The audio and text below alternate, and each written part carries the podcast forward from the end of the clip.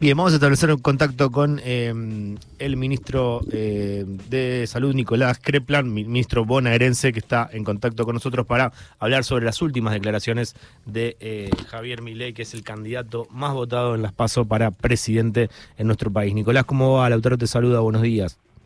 ¿Qué tal, Lautaro? Buen día. Gracias por atendernos. Bien, bueno, eh, te habíamos llamado por una declaración anterior, ahora se suma la del CONICET.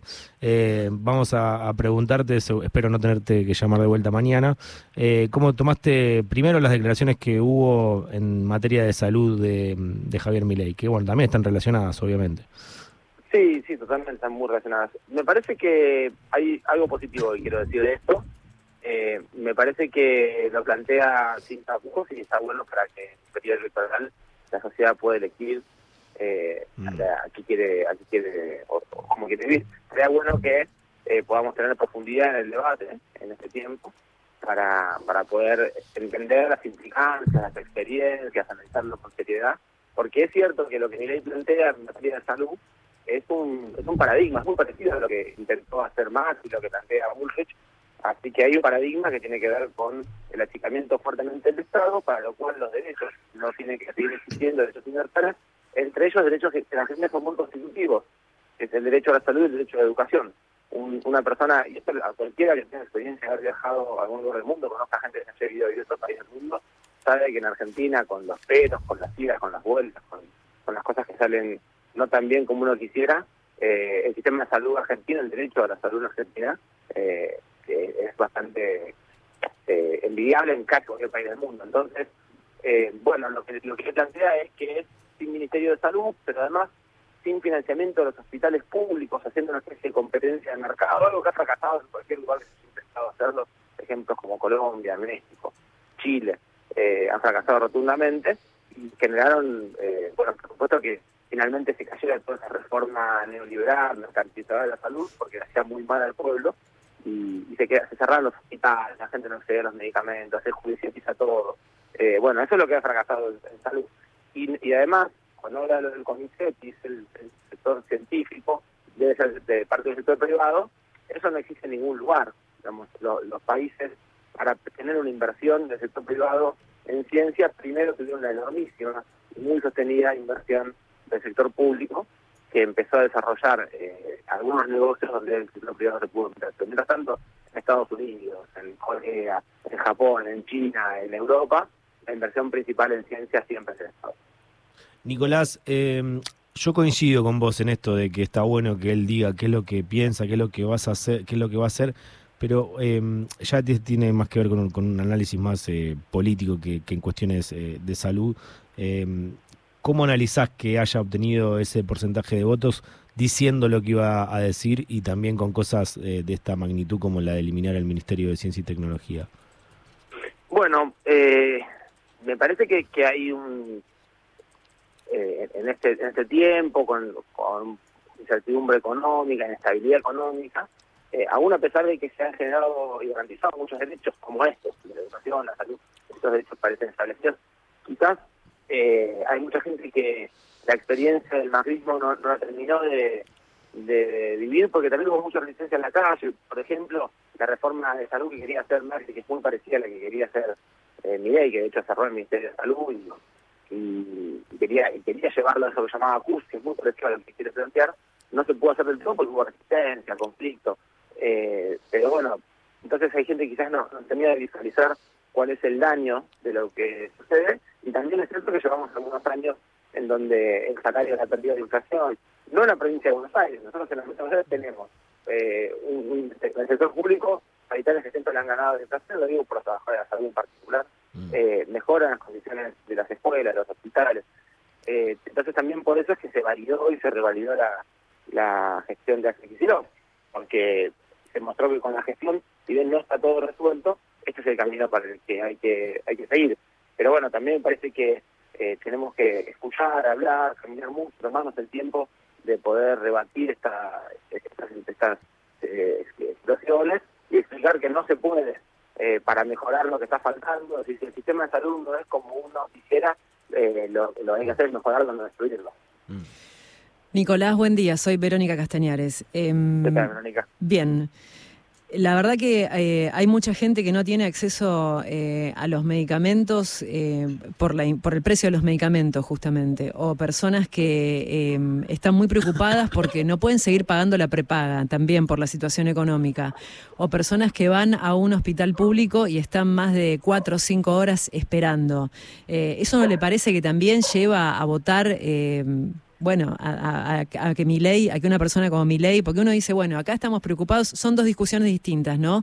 Pero la verdad que le traslado esta discusión, que es la que estamos teniendo desde hoy temprano, porque estamos tratando de entender también, em, bueno, cuál es la propuesta, ¿no? ¿Cuál es el camino a seguir? Sí, en verdad yo creo que hay bastante más mito que, que realidad en general. Si bien los medicamentos son costosos, todos los medicamentos muy costosos muy crónicos están o cubiertos por el remediar o los entrega el idioma al 100%, por el PAMI al 100%. Todos los de alto costo en Argentina los entregamos gratuitamente, es decir, oncológicos, enfermedades raras, al 100% de la población. En Argentina es uno de los pocos países del mundo donde se le puede hacer un trasplante a cualquier persona. Eh, uno puede ir al hospital, esperar tres o cuatro horas, depende. Si es una situación banal, eh, quizás tiene que esperar tres o cuatro horas para atenderse y si es una urgencia, inmediatamente.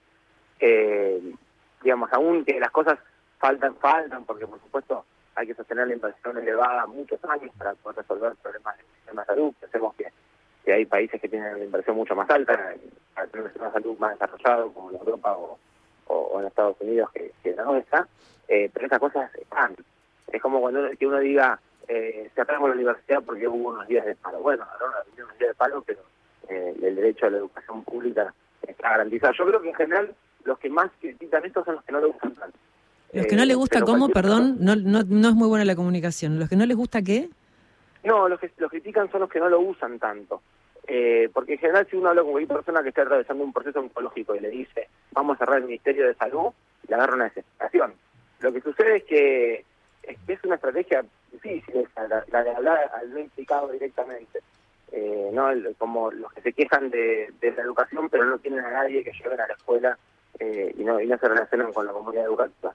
Me parece que, que si uno se, se pudiera poner en este tiempo, analizar más racionalmente y, explicar lo que estamos hablando, porque cuando uno escucha un poco lo que dice ley y algunos de los que trabajan con mi eh, cuál, cuál es el, lo, que hacemos en el sistema de salud, que es esto de, de hacer una especie de voucher de salud, que sería que cada población, cada persona tenga como un seguro público y con ese dinero vaya y compita entre un hospital, un sanatorio. Sí, sí, sí, es, una locura, sí, sí.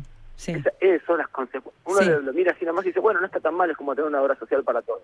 Lo que sucede es que se van a cerrar todos los sanatorios, todos los hospitales en las comunidades de menos de 70.000 habitantes, se cierran los hospitales porque no le da la escala para mantenerse. Mm.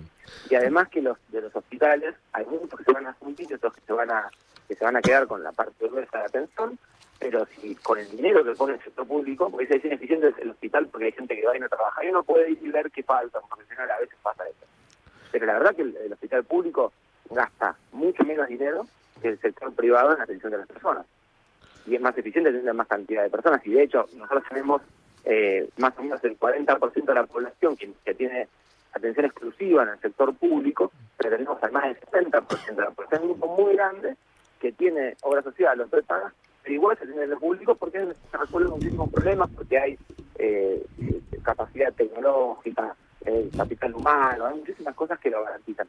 Así que hay, toda una serie de, cosas basadas en pseudo, pseudo verdades, intuiciones, que, bueno, los que conocemos del sector, estamos en el, en el sistema, lo entendemos bien, lo podemos difundir con experiencias. Bueno, me parece que eso es lo que tenemos que hacer ahora sin enojar, me parece que hay que darle tiempo a todos eh, para, para contrastar y pensar y creo que, que si la situación es, bueno, como hay mucha gente que, que está en situaciones de precariedad, entonces que todos vayan a precariedad, me parece que, no es un buen proyecto de país eh, y que hay que tratar de ayudar a que aquellos que están en situaciones de precariedad eh, salga ahí y puedan tener un, pleno servicio de los derechos. Estamos hablando con Nicolás Crepla, que es ministro de Salud de la provincia de Buenos Aires. Eh, Nicolás, para quien está ahí en su casa escuchando, eh, ¿Qué pasaría si de repente mañana se cierra eh, el Ministerio de Ciencia y Tecnología y el CONICET? Bueno, por ejemplo, ahora estamos nosotros en, toda la pandemia, digo, el ejemplo de la pandemia porque me parece que es como fue muy evidente. El CONICET, el Ministerio de Ciencia, con ellos desarrollamos test para poder hacer eh, diagnóstico, porque si tenemos que importar test de PCR de otros lugares del mundo, eh, se nos iba todo el dinero para afuera, algún costo Superman no nos vendían, en un momento en el cual solo vendían las grandes potencias, así que Argentina desarrolló test para poder hacer eso.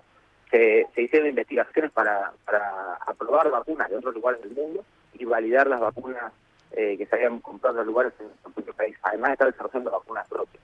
Eh, hicimos desarrollo de medicamentos, digo, solo en la pandemia.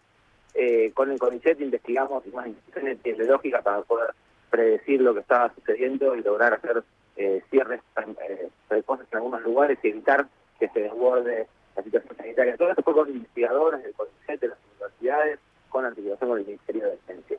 Si no tuviéramos eh, Ministerio de Ciencia, sino lo, lo que sucede, uno piensa en cualquier país que se ha desarrollado en las últimas décadas y lo ha hecho no solamente en base a su capacidad extractiva, que tenga eh, soja, petróleo, sino que se han desarrollado, por ejemplo, eh, China, Japón, Corea, se desarrollan sobre todo por el, por el valor agregado que significa eh, el desarrollo científico y tecnológico.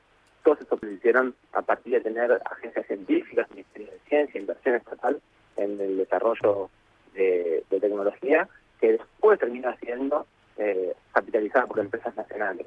Si nosotros no tenemos Ministerio de Ciencia, no hay ninguna posibilidad de que le podamos sacar provecho al litio, al petróleo, al gas, al, a cualquiera de los desarrollos posibles que nos den eh, un valor agregado en, las próximas décadas, que haremos para siempre con dependencia eh, a, a, las commodities, que es una vida en la cual hay unos muy ricos y mucha parte de la población con empleo de mucha menor calidad. Nicolás, muchísimas gracias por el contacto.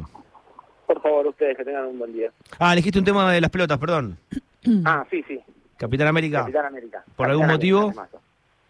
Bueno, me parece que se está discutiendo un poco esto, ¿no? Eh, la, el, los intereses nacionales o, o, los intereses no tan nacionales. Y me parece que está, es un tema y, y está bueno para ponerlo en contexto. Muchas gracias, Nicolás. Abrazo grande. A ustedes. Hasta luego. luego.